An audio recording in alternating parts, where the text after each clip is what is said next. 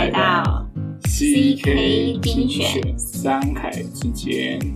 我们今天要介绍的是双十纵走的旅程。对，是一座横跨石门山跟石牛山，一个在桃园，一个在新竹的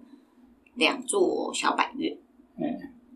它我们这次是走一个八字嘛，然后会经过三个三角点，就是刚提到的石门山跟石鸟山，中间还有一座有景窝山。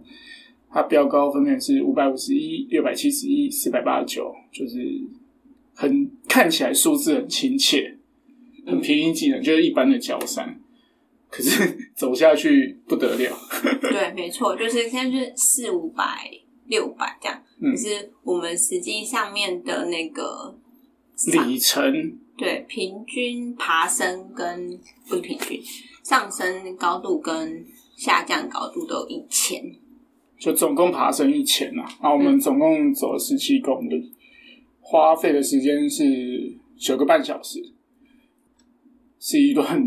蛮具挑战的路线。对，我们那时候去的时候，因为我们是一开始是看那个践行笔记的的，其他山友的 GP 差，对对对对对。然后，嗯、我们之前爬其他几座高山的时候，大部分我们根据我们经验是践行笔记的时间会是。大约大于我们走的时间，因为我们走我通常会我们一直比其他山有快。我们一直以为我们是中尾数，就边爬五个小时，我们大概三到四个小时就会完成。对，所以我们这一次在走那个双十纵走的时候，也是用同样的经验下去估，然后发现，哎，大家都走个七个小时，那我们应该也是差不多七八个小时吧，应该不会太夸张。所以我们其实上山的有一点晚，嗯，大概八点半、八点四十五的时候才上山，然后我们还在山下那边找早餐，就是找那早餐那边混，就是就是很惬意啦。对对对对对，殊不知，即将面临而来的挑战是那么的 巨大。对对对，嗯，好，所以我们上山的时候，呃，以照片上面的时间来看的话，应该是八点四十一分我们开始上山，然后我们很快就会得到第一座小百月，然后这一座小百岳是石门山，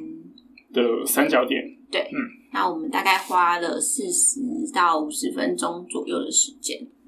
算是脚程还算快了。嗯所以一般来说啊，我记得之前我爬石门山的时候，跟我的其他的朋友去，大概都会爬到一个小时多左右，因为大家就是会比较走走停停。但我们的、的那个脚程比较快我们，的频率大概就是不会不会休息，嗯就一直走，一直走，一直走。然后所以攻顶的那个时间差不多是五十分钟。我我记得我们攻顶的时候几乎没有休息啦，第一颗三角点几乎都没有休息。而且，那天我还生理期哦，就是完全没有被影响。嗯，对。然后在三角点的时候还很开心，很惬意，哦各种悠闲。那当然，我们也知道说，就是不管怎么样，虽然攻顶了嘛，那我们今这次的旅程还是要走至少七到八个小时，所以我们有也是马上动身，就是就是走走下去。嗯，对，然后接下来的那个路程的话，就是先下石门山之后，就会走到一段，就是看起来我以我当时以为是可以连接石牛山的一个道路，可是后来这个是错误的、啊，错误的。就是那个交叉口啦。你以为会从，你以为我们会从，诶、平地登到石门山山顶，然后再下去山下，然后再从石牛山原本的登山口往上爬到石牛山的山顶。嗯，part of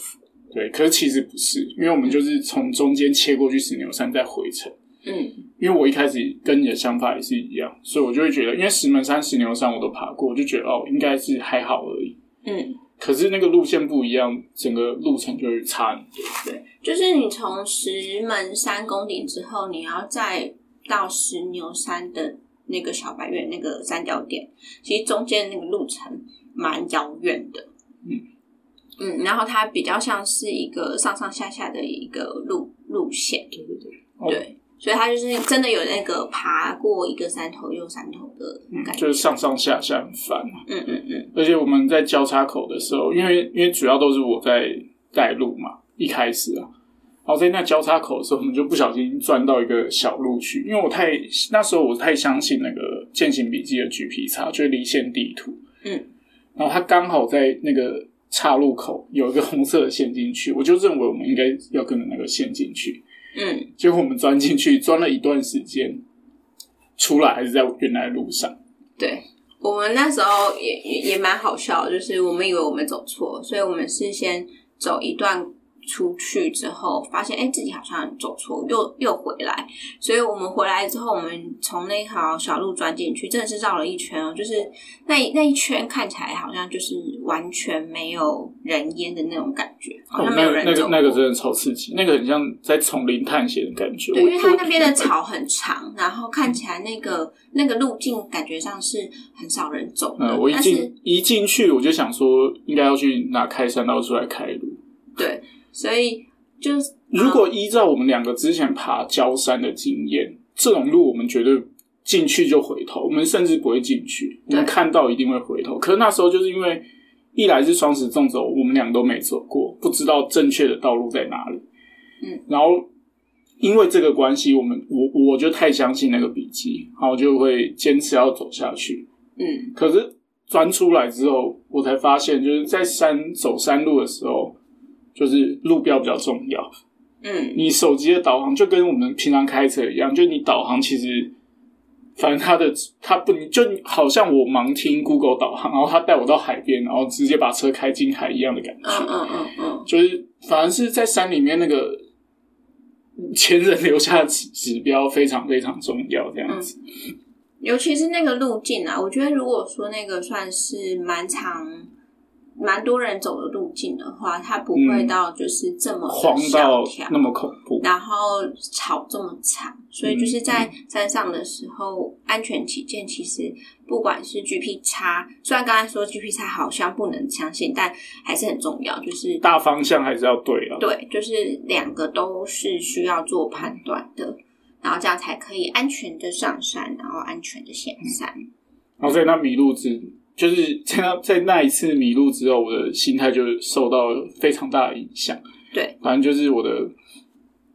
反正状况就变得很不好了，脚步变慢，然后就呼吸也比较困难。嗯，其实这这真的差蛮多。就是如果说大家有就是跟其他山友去爬山的话，可以稍微也注意一下其他人的状况。就是我自己是对这一块蛮敏感的，所以就是我走在前面的时候，照理来说，就是我们的脚程应该是差不多，而且我是女生嘛，所以我的脚程照理来说应该会比她还要再再小一点，但其实没有了，你的脚程是一直都比我快，你的节奏很快，步伐也没有小到哪里去。嗯，但反正我那时候就觉得我，我走已经稍微放慢速度了，可是可能你还是走的比我还要再慢。然后我就觉得他好像有一点踌躇，有一点犹豫不决的感觉。嗯然后我就开始关心他，就是是不是哪里不舒服啊？就是我一开始是不是他他可能有哪些地方不舒服，然后没有讲出来。然后后来讲一讲之后，才发现，哎，他其实没有不舒服，但就是他一直觉得我们好像走错路了，然后让他那个脚步影响的就很多，就他没有办法好好的再往前。那我们就在一个平台休息一下，然后凯西就开导我、啊，类似开导我，让我的心态转正之后，我们就开始花了一点时间，嗯可是我们就开始往那个有井窝山跟石牛山攻。嗯，在这边的话，就是是我们本来觉我们本来还想说要不要往回走，对对对，我是觉得、嗯那时候我是给肯宁几个选项，我就跟他讲说，就是以他现在的那时候的呃心理状况来看的话，我们继续往前走其实并不会比较好，因为那时候我们才走了大概三到四个小时。那如果说我们要走呃剩下的旅程的话，那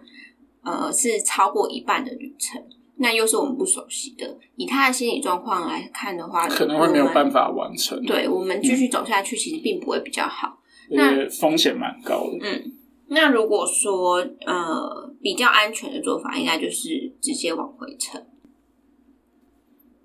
然后我们就往那个有井窝山跟石牛山的三角点前进。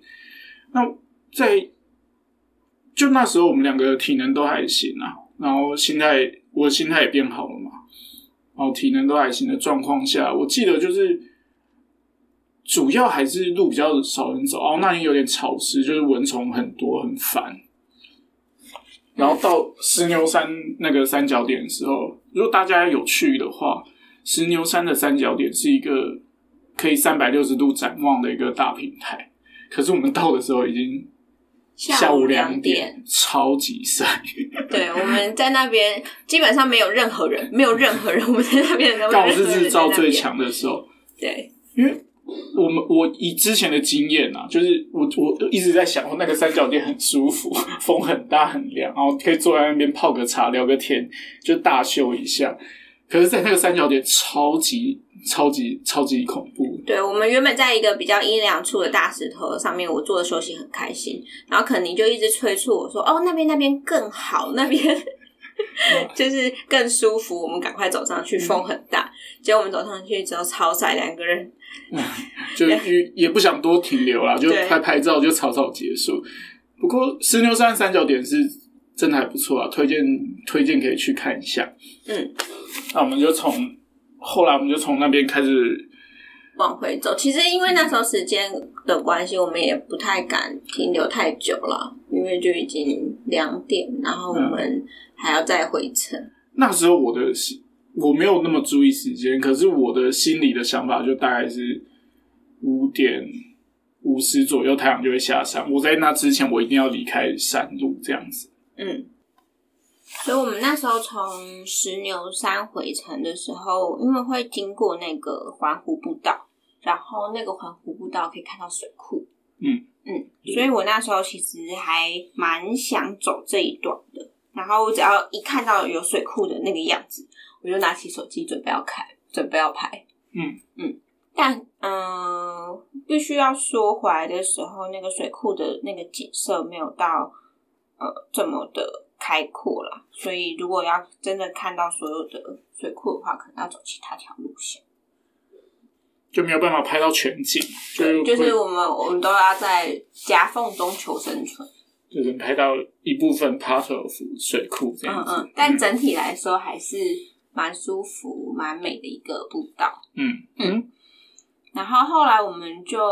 回到了那个交叉点的那个地方。然后我们那时候一直有一个蛮错判情势的的地方，是我们回到那个交叉点的时候，其实我观察了一下，就是肯尼的状况，然后发现他好像有一点疲惫，因为我们那时候已经走了差不多呃七个小时了吧。嗯，对。然后我就问了一下他的状况，然后再判断了一下，就是剩下的的那一段，我们到底到底会不会走的。还 OK，就是有没有办法走完？然后后来我就因为我是看那个践行笔记的的高线图，然后发现哎，最后一段好像都是比较是沿着的高线走，那应该就是路比较平缓，对，就应该不会有上上下下的一个状况。然后那时候已经差不多四点了，我就觉得应该还好，嗯，就是只要走到那个交叉口的时候，剩下应该主要都是。平缓的平缓的路而已。结果后来我们走到那边的时候，我们发现还是要钻进去山路里。对，那时候就有点紧张，因为我们我看了一下剩下的那一那一圈的步道，我们大概还剩下三公里左右。对，然后这三公里我们可能如果以平缓的步道走的话，反正那个太阳不会下山，然后。不会有什么影响，应该就还好。但如果是又要钻进山路里的话，就会变成会有一点危险。那其实我那时候评估我自己的体能状况还好，就是没有到肌肉酸痛，也没有扭伤，所以排除下来，可能就真的还是心理因素的问题。然后我就开始洗脑我自己，就是我真的每走一步路，我都是在。用脑袋告诉我自己说：“哦，你可以的，你可以的。”就是你你可以走完的，你可以走完，就这样一路走走到最后，我们看到那个豆花店，嗯，然后我们就决定停下来休息，吃个豆花，就沿山路回去。当然中间我们还有还有一段还蛮值得提的啊，就是很少我会在山里拍到夕阳的照片，因为第一个在，因为拍到夕阳就代表你准备要摸黑下山。对，你拍到夕阳照片，我很少在山山里面看到夕阳，就是我们会尽量排除在摸黑下山这件事情，所以我们在山上不会碰到夕阳。嗯，我那时候看到夕阳的时候，其实蛮开心的，就是先把它拍下来，想说哦，我们终于要结束这段旅程了。可是夕阳拍完，其实我们还是走一段，还好啦，那是后来就吃豆花了。哦，豆花真的是此生最好吃的豆花。嗯。历劫归来的感觉，就是，反正总而言之呢，就是双十纵走这条步道，就是嗯，大家可能还是要多一点的准备，就是它的总总爬升跟总下降，还有整个路程评估起来，可能还是要再抓个八个小时至少的时间去爬，那不要在中间有太多的停留，那可能会相对来说。比较轻松一些，就是比较安全，比较安全一些。路线可以要先研究好，嗯嗯。然后，因为他会，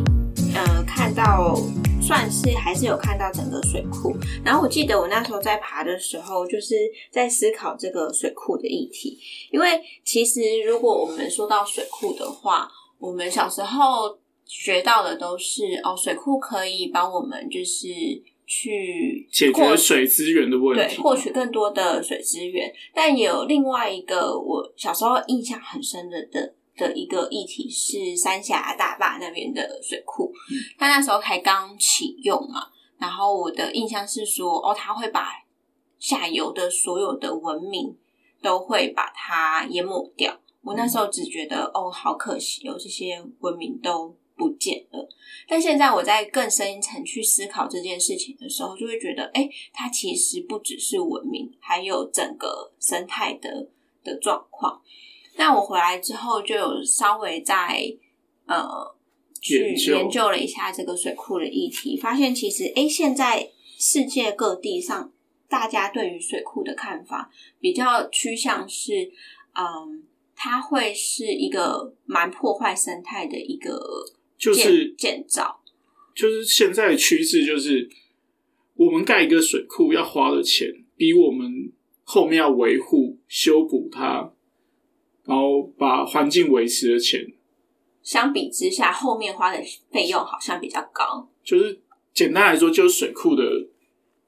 伤害比利益还要多。嗯，而且它水库它并不是只有淹没下游的生态，它的整个。下游的河川啊的那些的水的状况都会受到影响。就是以台湾来说啦，就是海岸线渐渐往后退嘛，因为水都被留在上面，泥沙带不下来。嗯，然后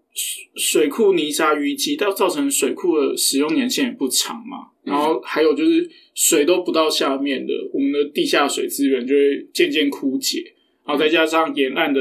养殖渔业超抽地下水，这都是很久以前的议题。嗯，可是